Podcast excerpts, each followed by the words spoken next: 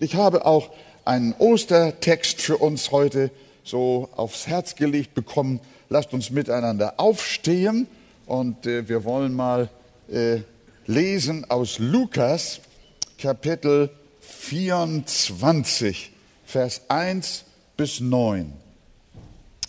Am ersten Tag der Woche aber kamen sie am frühen Morgen zum Grab und brachten die wohlriechenden Gewürze, die sie bereitet hatten, und noch etliche mit ihnen. Sie fanden aber den Stein von dem Grab weggewälzt. Und als sie hineingingen, fanden sie den Leib des Herrn Jesus nicht. Und es geschah, als sie deswegen ganz ratlos waren, siehe, da standen zwei Männer in strahlenden Gewändern bei ihnen. Da sie nun erschraken und das Angesicht zur Erde neigten, sprachen diese zu ihnen, was sucht ihr den Lebenden bei den Toten? Er ist nicht hier, sondern er ist auferstanden. Denkt daran, wie er zu euch redete, als er noch in Galiläa war und sagte, der Sohn des Menschen muss in die Hände sündiger Menschen ausgeliefert und gekreuzigt werden und am dritten Tag auferstehen. Da erinnerten sie sich seiner Worte und sie kehrten vom Grab zurück und verkündigten das alles den Elfen und allen übrigen. Amen. Nehmen wir Platz miteinander. Matthias hat es ja schon im Zuge unserer Anbetungszeit gelesen und auch gesagt, die Auferstehung Christi ist das Fundament des christlichen Glaubens, des Evangeliums. Sie ist der Eckstein des Erlösungsplanes, mit dem er steht oder fällt. Wir haben die Worte schon gehört. 1. Korinther 15. Ist aber Christus nicht auferstanden, so ist unsere Predigt vergeblich. Die Predigt heute Morgen basiert auf der Botschaft von der Auferstehung. Nicht nur diese heutige Osterpredigt, sondern eigentlich alle Predigten, die evangelisch sind, die christlich sind, sollten auf dem Faktum der Auferstehung Christi sich gründen. Ist aber Christus nicht auferstanden, so ist unsere Predigt vergeblich, können wir still sein. So ist auch euer Glaube vergeblich. Vers 17 bis 18. Ist Christus aber nicht auferstanden, so ist euer Glaube nichtig und so seid ihr in euren Sünden. So sind auch die, die in Christus entschlafen sind, verloren. Und nun kommt ja dieser dieser Ruf. Nun aber ist Christus auferstanden von den Toten als Erstling unter denen, die entschlafen sind. Und äh, dann heißt es in Römer 10, Vers 9, denn wenn du mit deinem Mund Jesus als den Herrn bekennst und in deinem Herzen glaubst, und in deinem Herzen glaubst, dass Gott ihn aus den Toten auferweckt hast, so wirst du gerettet. Ein Mensch, der nicht an die Auferstehung Jesu Christi glaubt und das aus ganzem Herzen, ist nicht errettet. Das ist hier schwarz auf weiß in der Heiligen Schrift zu lesen.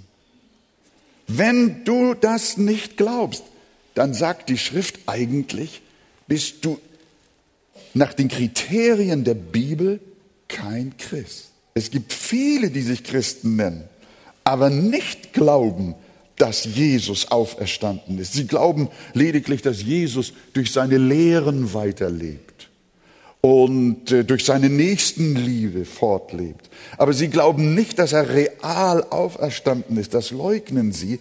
Aber die Bibel sagt, dass solche verloren sind. Das müssen wir hören, dass solche verloren sind, die nicht glauben, dass Jesus aus den Toten auferweckt ist.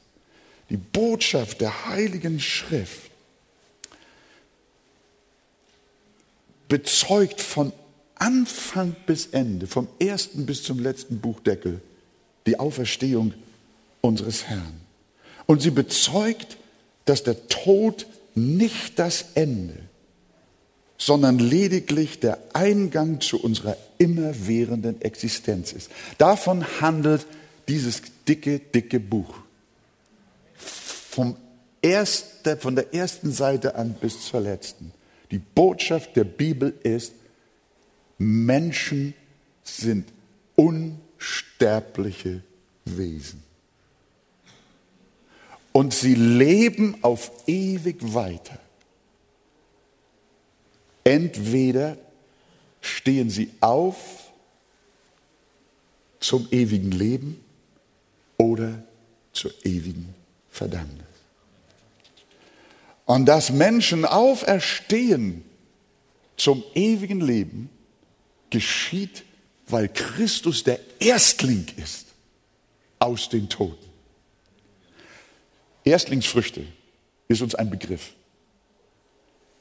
Das ist der Aperitif, das, sie sind der Aperitif für eine kommende Ernte, die groß ist. Und Jesus ist die erste Frucht Auferstandenen. Und ihm folgen Millionen, die auch auferweckt werden. Davon handelt die ganze Bibel. Den Glauben an eine Auferstehung zum Leben hatten die Menschen der Bibel ebenfalls alle von Anfang an. Abraham fühlte sich als Fremdling auf dieser Erde, denn, so heißt es wörtlich, er wartete auf die Stadt, die einen festen Grund hat, deren Baumeister und Schöpfer Gott ist.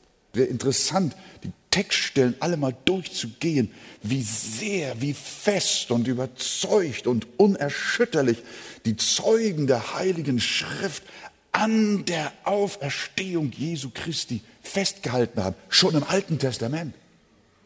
Und auch an das ewige Leben glaubten. Wir wissen es von Mose, wir wissen es von Daniel, wir wissen es von David, wir wissen es auch von Hiob. Er hat diesen berühmten Satz gerufen, ich weiß, dass mein Erlöser lebt. Das hat das ist ein neutestamentliches Wort im Alten Testament. Ich weiß, dass mein Erlöser lebt und er wird mich hernach aus der Erde auferwecken und werde danach mit dieser meiner Haut umgeben werden und werde in meinem Fleisch Gott sehen. Auferstehung des Leibes. Und der Heiland selbst hat die Auferstehung seiner Jünger äh, äh, kristallklar vorausgesagt seinen Jüngern vorausgesagt, es ist noch eine kleine Zeit, Johannes, dann wird mich die Welt nicht mehr sehen, ihr aber sollt mich sehen, denn ich lebe. Und was sagt er? Ihr sollt auch leben. Ich mag das so gerne, dass ihr heute Morgen im Chor spricht. Sagt es doch mal, ich lebe und ihr sollt. Na wunderbar. Ich lebe und ihr sollt auch leben. Jesus ist in der Tat der vorangegangen. In Johannes 11, Jesus spricht zu ihr, ich bin die Auferstehung und das Leben. Wer an mich glaubt, wird leben, auch wenn er stirbt. Und jeder, der lebt und glaubt an mich, wird in Ewigkeit nicht sterben. Das sind ja Worte mit Sprengkraft. Da ist ja Dynamit, da ist ja Leben in diesen Worten. Später bezeugten die Apostel alle, alle Apostel bezeugten die Auferstehung des Herrn. Denken wir nur an die Pfingstpredigt, die erste volle Evangeliumspredigt überhaupt. Äh, auszugsweise. Petrus steht auf und sagt, ihr Männer von Israel, hört diese Worte. Jesus von Nazareth, von Gott unter euch ausgewiesen durch Taten und Wunder und Zeichen. Diesen Mann, der durch Gottes Ratschluss und Vorsehung dahingegeben war, habt ihr durch die Hand der Heiden ans Kreuz geschlagen und umgebracht. Den hat Gott auferweckt und hat aufgelöst die Schmerzen des Todes, wie es denn unmöglich war, dass er vom Tode festgehalten werden konnte. Ich kann mir den Petrus so vorstellen. Ich würde am liebsten, er würde hier stehen heute. Und dieser Petrus, der hat es ohne Lautsprecher und Verstärkeranlage zu den Tausenden von Menschen da an jenem Pfingsttage gerufen. Den ihr ans Kreuz geschlagen habt, den hat Gott auferweckt. Das ist die Pfingstpredigt, eine Auferstehungspredigt. Nach der Heilung des Gelähmten musste sich Petrus verantworten. Hier sind seine Worte. Ihr Oberen des Volkes und ihr Ältesten, wenn wir heute verhört werden wegen dieser Wohltat an dem kranken Menschen, durch wen er gesund geworden ist, sei euch und dem ganzen Volk Israel kundgetan, im Namen Jesu Christi von Nazareth, den ihr gekreuzigt habt, den Gott von den Toten auferweckt hat, durch ihn steht dieser hier gesund vor euch, durch die Kraft des Auferstandenen. Die nächste Evangeliumspredigt war im Hause des Cornelius. Und was predigt Petrus dort? auch Auferstehung, nur auszugsweise. Ihr wisst, ruft er den Einwohnern im Hause des Cornelius und allen Versammelten zu, ihr wisst, was in ganz Judäa geschehen ist, wie Gott Jesus von Nazareth gesalbt hat mit heiligem Geist und Kraft. Und wir sind Zeugen für alles, was er getan hat im jüdischen Land und in Jerusalem. Den haben sie an das Holz gehängt und getötet. Den hat Gott aber auferweckt am dritten Tag. Interessant, dieses, diese Gegenüberstellung. Den haben sie an das Holz gehängt und getötet. Den aber hat Gott auferweckt am dritten Tag und hat ihn erscheinen lassen. Und wir haben mit ihm gegessen und getrunken, nachdem er auferstanden war von den Toten. Er ist nicht irgendwie so ein Geistwesen gewesen, sondern er war mitten unter ihnen und sie haben zusammen gegessen und zusammen getrunken. Er hat unter ihnen gelebt und ist ihnen auf herrliche Weise erschienen, so dass 500 und mehr Menschen bezeugen und das Ganze ist in Tausenden von Originalhandschriften belegt. Keine Historie, an die heute geglaubt wird. Keine Literatur, auch nicht die Literatur von Homer, auch nicht die Literatur von Caesar. An sie glauben sie alle, dass sie echt sind. Aber es gibt nur drei, vier, fünf Originalabschriften von der dem, der Heiligen Schrift und dem Neuen Testament gibt es tausende solcher glaubwürdigen Abschriften, die gefunden worden sind von Archäologen und so weiter und so fort. Aber ihr Lieben, wir glauben nicht wegen der Archäologen, sondern wir glauben wegen der Kraft der Heiligen Schrift, in dem die Auferstehung Jesu Christi bezeugt worden ist. Gelobt sei sein Name. Und hier haben wir diese Texte. Es ist ja nur ein Auszug. Ihr schaut die erste Missionspredigt des Paulus in Pesidien, als sie ausgesandt wurden. Barnabas und Paulus. Und als sie alles vollendet hatten, was von ihm geschrieben steht, nahmen sie ihn von dem Holz und legten ihn in ein Grab. Aber Gott hat ihn auferweckt von den Toten. Die erste Missionspredigt. Die folgenden Verse sind eine gewaltige Auferstehung. Lest sie. Die Auferstehung in den Briefen, Römer 6, 1. Korinther 15, 2. Korinther 4, Epheser 1, Kolosser 2, 1. Petrus 1 und so weiter und so fort. Unsere Auferstehung, Christi und unsere Auferstehung ist das Thema der apostolischen Predigt. Und alle vier Evangelien bezeugen die Auferweckung unseres Herrn. Sie unterscheiden sich manchmal, wenn es um Berichte von Wundern und Zeichen geht und anderen Predigten und Lehren, die Christus gebracht hat. Da legt einer seine Betonung darauf und der andere darauf und darauf. Aber wenn es um die Kreuzigung und auch um die Auferstehung geht, haben alle vier Evangelisten die gleiche Botschaft. Alle bezeugen sie, Jesus Christus lebt. Er ist der Sohn Gottes, der aus dem Grabe auferstanden ist. Und das ist so gewaltig. Das möchte ich euch ins Herz zurückrufen. Jeder Evangelist berichtet unterschiedliche Details, die ihm wichtig waren. Aber die Botschaft, dass das Grab Jesu leer ist, bringt Matthäus, Markus, Lukas und Johannes gleichermaßen. Ostern durchdringt und dominiert Die ganze Schrift und im Besonderen das Neue Testament. Es gibt also eine überwältigende Botschaft für uns. Christus und mit ihm auch wir in Ewigkeit. Und da frag, frage ich mich, warum glaubst du das nicht? Warum sagst du nein? Warum willst du sterben und im Tod verloren sein, wo du doch leben kannst? Du willst doch leben, oder? Wer von euch möchte leben?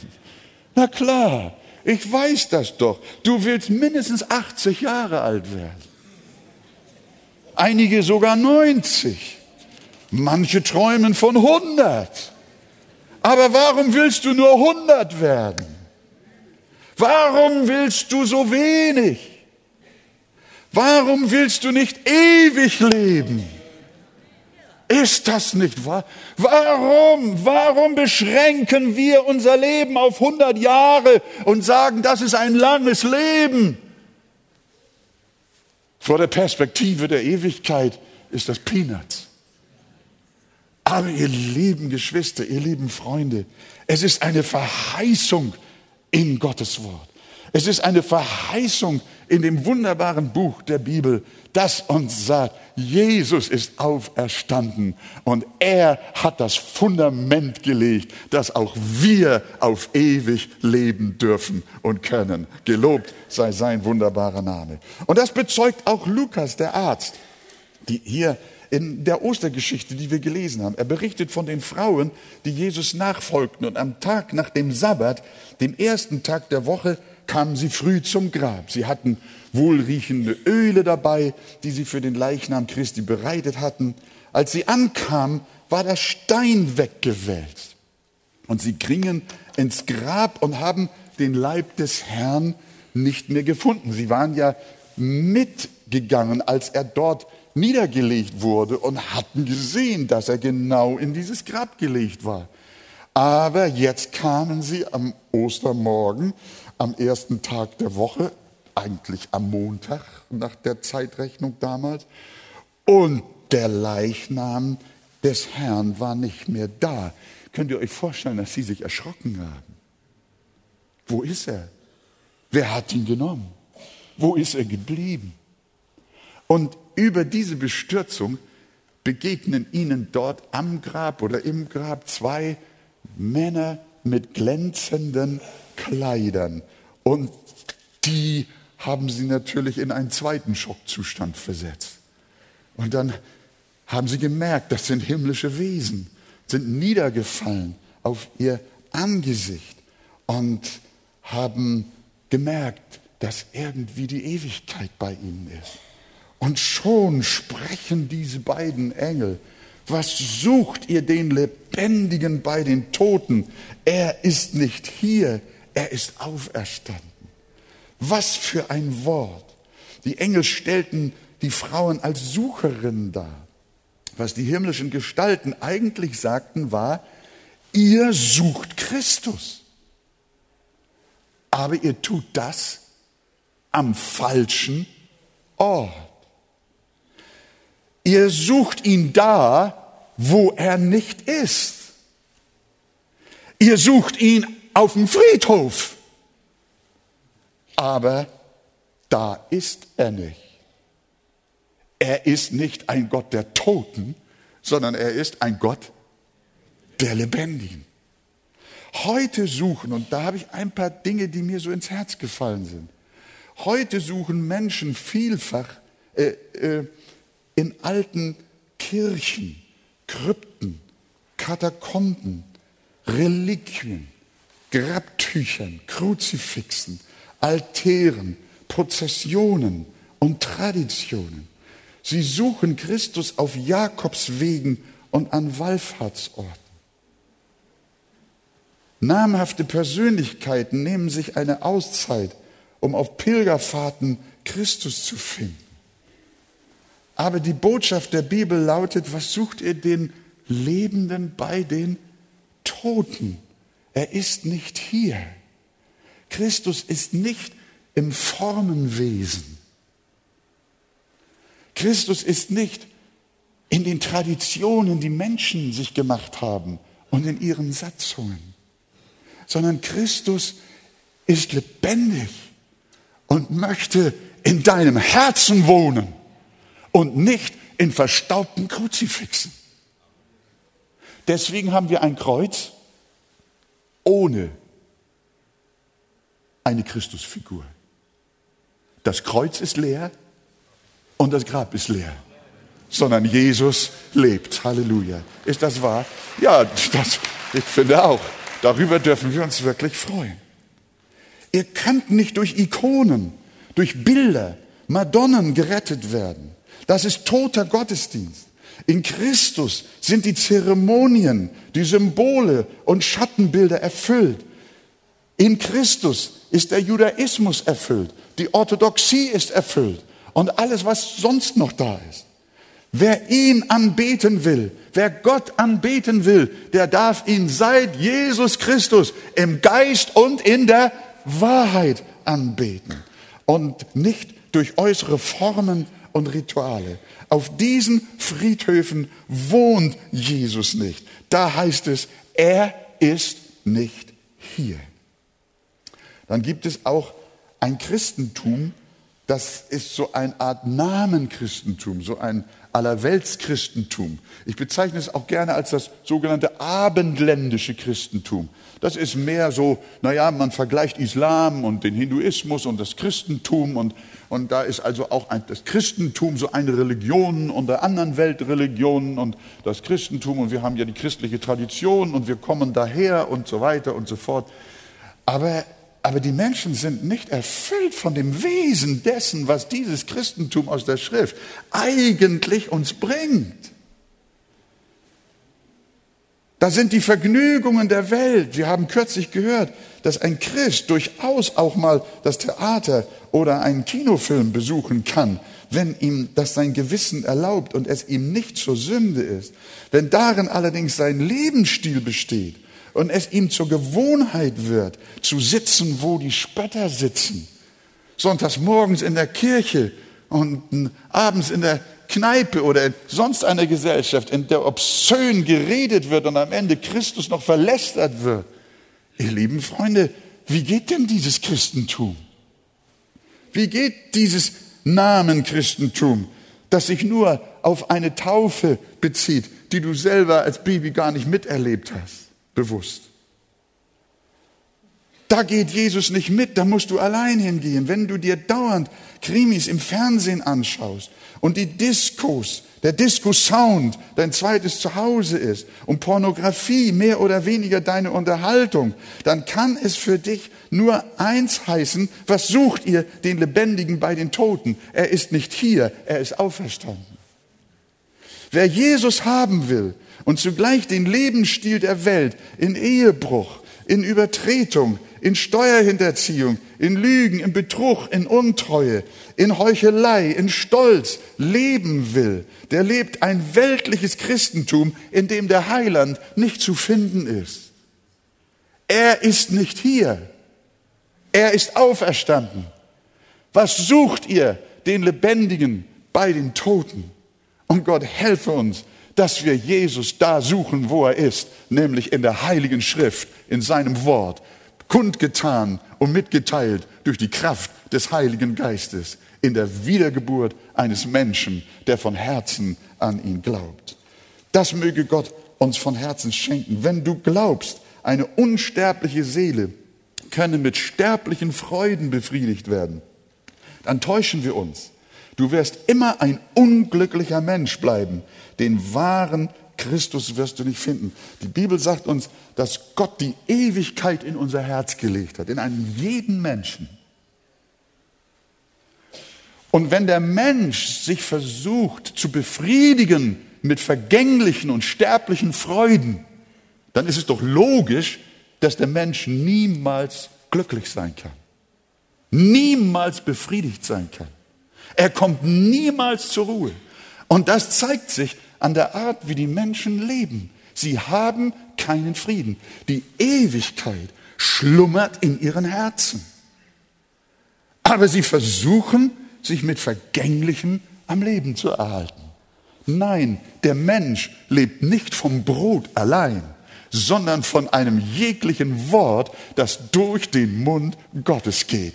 Da ist die Speise für eine unsterbliche Seele. Amen. Dann gibt es auch noch den Friedhof des Gutmenschen. Was meine ich damit? Sie suchen Christus als großen Lehrer.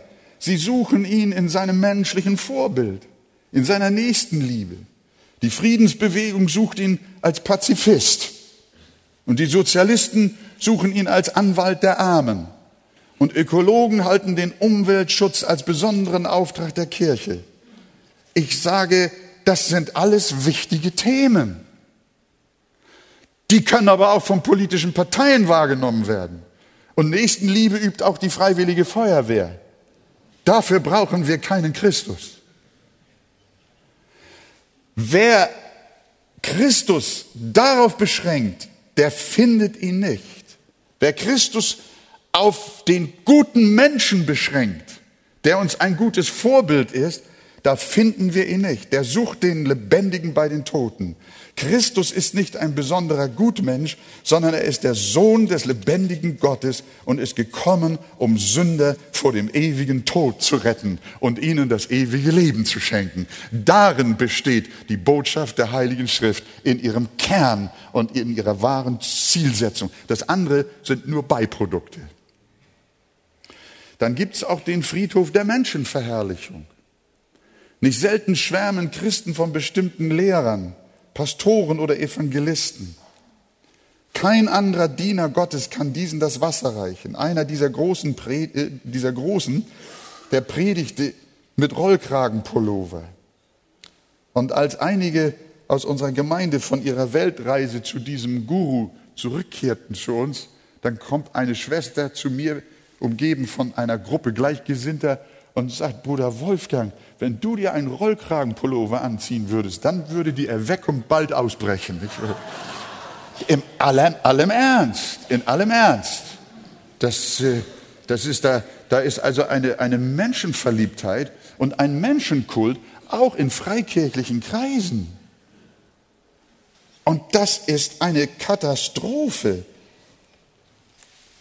Alles, was dieser Mann sagte, tat oder anzog, war heilig. Es dauerte allerdings nicht lange, bis er starb und das Strohfeuer abgebrannt war. Ich habe Kranke kennengelernt, die ließen sich samt ihrer Rollstühle zu Heilungsevangelisten um die ganze Welt fliegen, um dann schließlich doch zu sterben. Sie suchen Christus in besonderen Menschen. Aber die Botschaft lautet auch hier, was sucht ihr den Lebendigen bei den Toten? Wir laden euch nicht ein, euer Heil bei den Pastoren der Arche zu suchen. Sucht euer Heil nicht bei uns, sondern bei unserem Meister. Bei ihm ist das ewige Leben und bei keinem Menschen.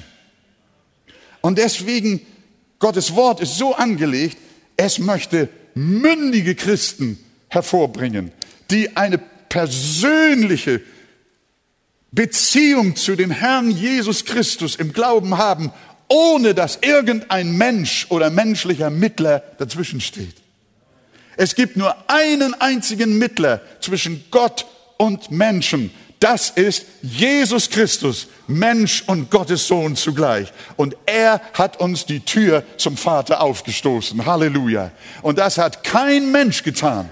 Und wenn wir unter Menschen suchen, dann suchen wir da, wo Jesus Christus nicht ist. Und der Engel hat gesagt, was sucht ihr den Lebendigen bei den Toten? Was sucht ihr den Lebendigen bei den Menschen? Was sucht ihr ihn? Er ist nicht hier, er ist auferstanden. Halleluja. Wir suchen Jesus. Ist das wahr? Ja. So. Matthäus 24, Vers 24, Jesus weist auch darauf hin.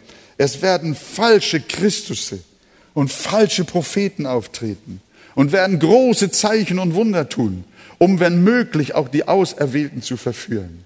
Also bewahren wir uns vor Menschenkult. Christus ist nicht darin. Er ist auferstanden und will ganz persönlich in deinem Herzen wohnen, ohne dass irgendein Mensch zwischen dir und dem Heiland ist. Die Zeit geht ja immer so schnell, aber ich will noch ein paar Friedhöfe kurz erwähnen, wo Christus nicht ist. Es gibt noch viele andere Gräber, in denen Menschen Christus suchen. Viele suchen auf dem Friedhof des Gesetzes. Das ist, das ist ein sehr weit verbreiteter Friedhof. Der ist so groß, noch größer als Ohlsdorf. Das sind Menschen, die wollen durch gute Werke selig werden. Die wollen durch das Gesetz gerettet werden und durch Anständigkeit. Wie uns dann immer wieder Menschen sagen und manchmal auch Fernsehzuschauer schreiben. Also ich habe doch niemandem was Böses getan, das muss Gott doch anerkennen. Und deswegen werde ich doch wohl selig. Hey, und so suchen sie Jesus. Aber der Engel sagt, er ist nicht hier. Was sucht ihr? Den Lebendigen bei den Toten. Christus ist auch nicht im Gesetz, sondern Christus ist in der Gnade. Wenn du selig werden möchtest, dann brauchst du Gnade. Und die ist nicht im Gesetz, sondern die ist in dem Herrn Jesus Christus. Andere suchen ihn in ihren Gefühlen. Das ist eine andere Gruppe von Menschen. Sie meinen, noch nicht genug zerbrochen zu sein und nicht ernst genug zu glauben. Immer wieder, manchmal auch hier vorne, wenn Menschen zum Gebet kommen, dann sagen sie, ja, ich weiß auch nicht so genau, glaube ich nun schon eigentlich richtig? Ich sage dann manchmal, hör mal, glaubst du nur oder glaubst du nicht?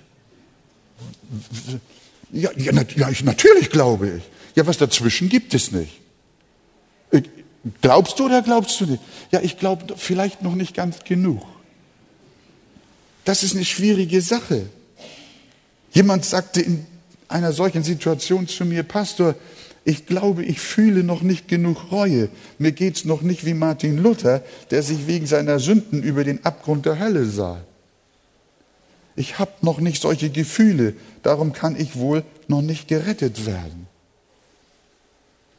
Solche Menschen wollen sich erst fit für Gott machen und blicken dabei auf sich selbst. Aber in dir ist nichts anderes als der Tod.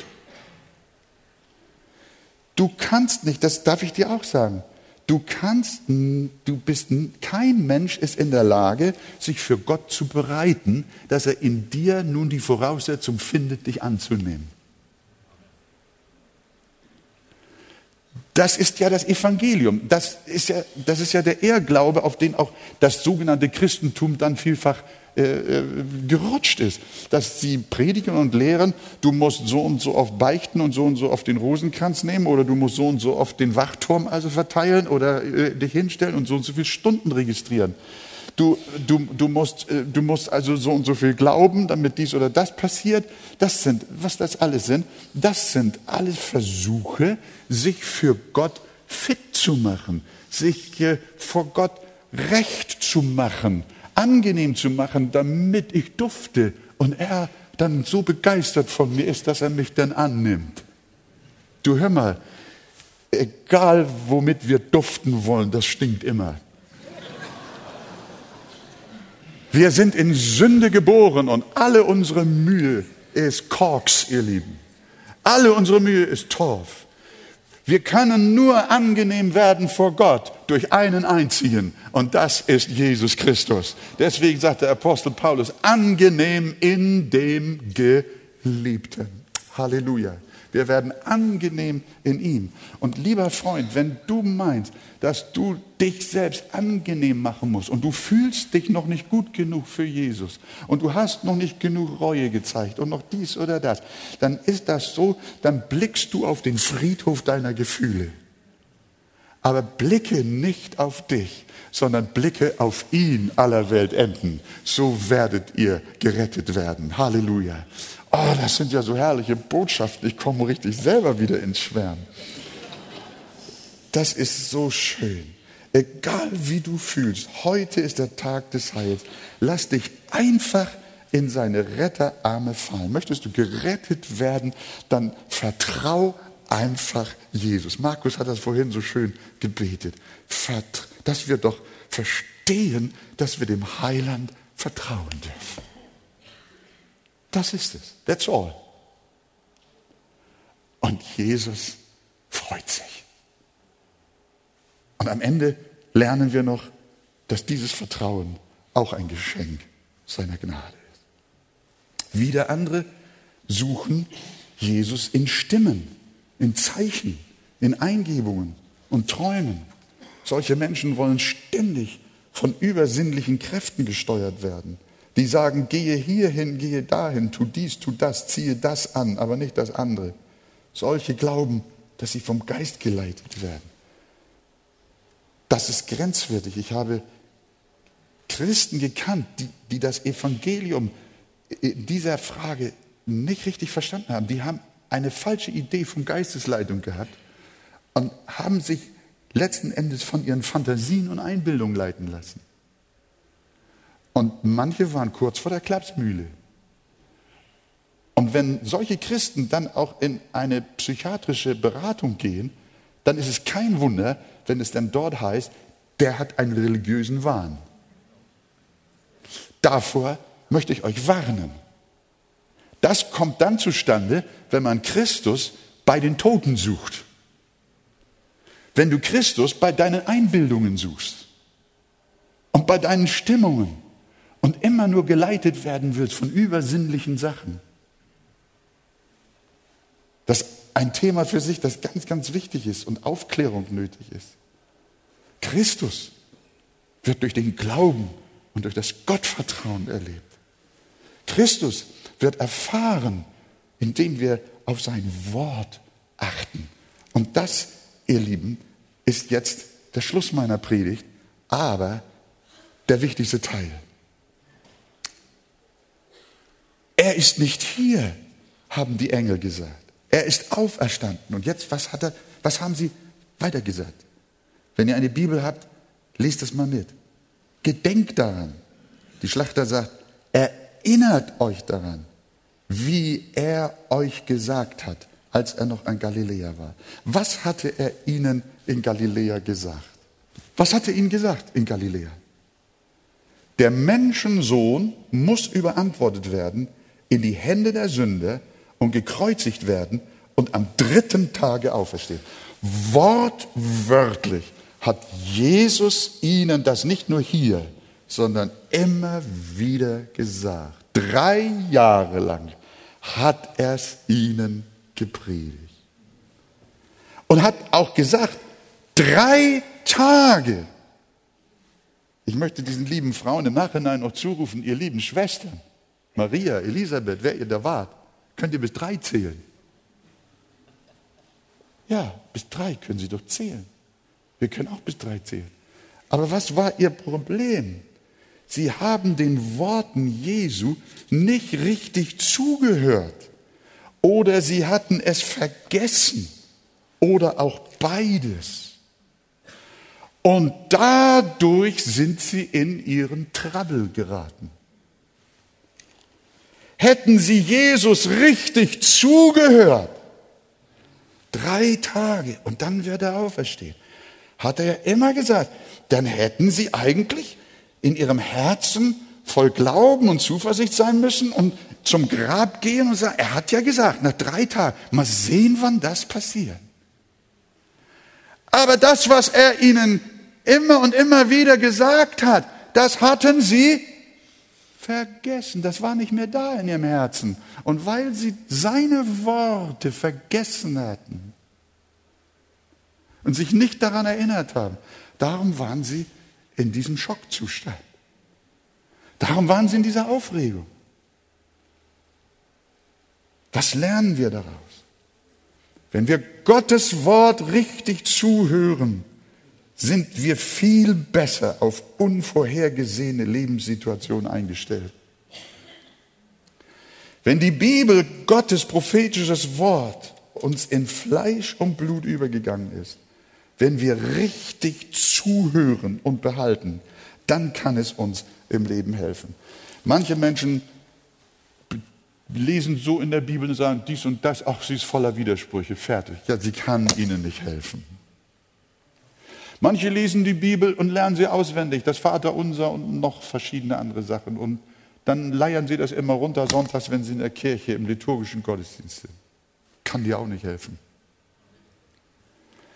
Aber wenn du es liest und glaubst und wieder liest und glaubst und bewahrst und lernst und auswendig lernst und festhältst und vertraust und sagst, ja, das will ich annehmen, das will ich lernen, dann will ich dir sagen, dann bekommst du eine solche Festigkeit im Glauben und die Stürme des Lebens mögen von Osten oder von Westen oder von sonst woher kommen.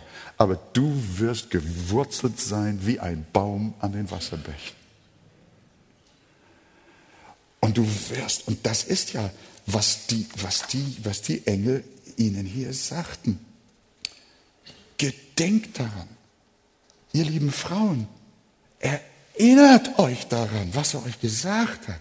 Dann ist euer Problem gelöst. Erinnert euch daran. Aber wir hören noch weniger als die Frauen oft nicht richtig hin. Wir schalten auf Durchzug und vergessen. Und ich sage euch, dann sind wir wie Nackte, wenn der Frost kommt. Wenn Nöte, Krankheit, Bedrängnis oder Sorgen kommen, fallen wir in Depressionen, weil wir die Verheißungen Gottes nicht kennen und nicht im Wort Christi gegründet sind. Darum ist das Studium der Heiligen Schrift so wichtig. Das ist das Wichtigste.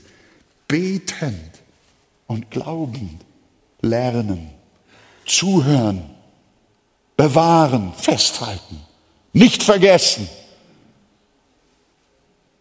es präsent haben. Aber hört mal, wie schön das Ganze jetzt endet. Habt ihr eure Bibel da? Lest mal Vers 8.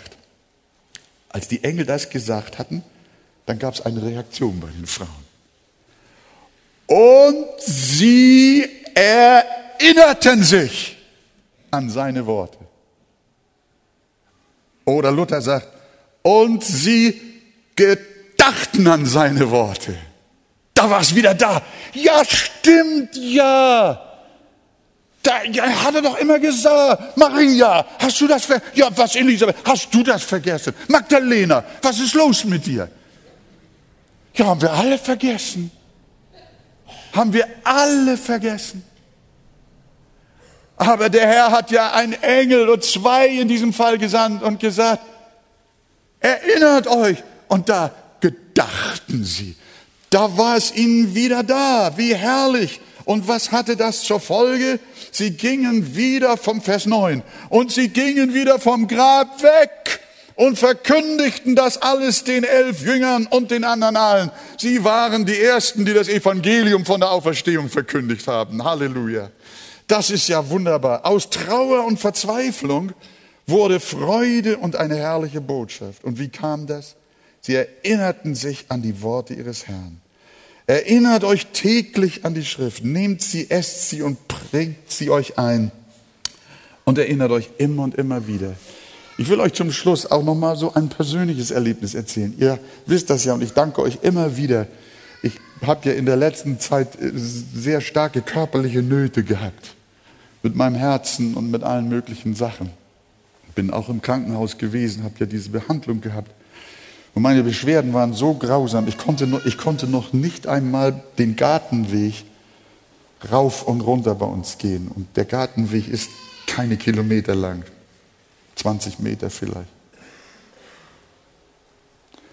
Und ich bekam Ohnmachtsanfälle und habe dann natürlich auch im Internet gelesen, die Prognosen, was denn daraus werden kann. Mach das nicht. Das stirbst du noch vorher. Ja, aber ich, ich Dussel, habe das gemacht. Ne? Und dann habe ich dann, also die, dann heißt es immer die Mortalität Mortalität, also die Sterbensrate. Ne? Dieser Patienten ist so und so und so und so. Und wenn, je, je, älter sie sind, desto mehr, mehr, mehr, mehr. Falk, der grinst, nicht wahr?